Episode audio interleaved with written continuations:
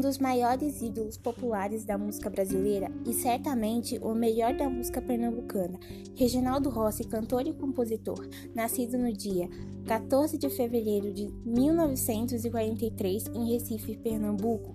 Apesar de sua família ser muito simples e modesta, conseguiu passar no vestibular de engenharia e foi professor de matemática até ser fisgado pela música brasileira começando sua carreira como artista de rock com influência dos Beatles e de Elvis Presley. Porém, viu-se que sua verdadeira vocação era ser artista de brega romântico, lançando sua primeira música, Garçom, em 1964. Porém, ao longo do tempo, descobriu um câncer no pulmão e no dia 20 de dezembro de 2013 faleceu, deixando um marco de músicas lindas e letras maravilhosas em sua carreira.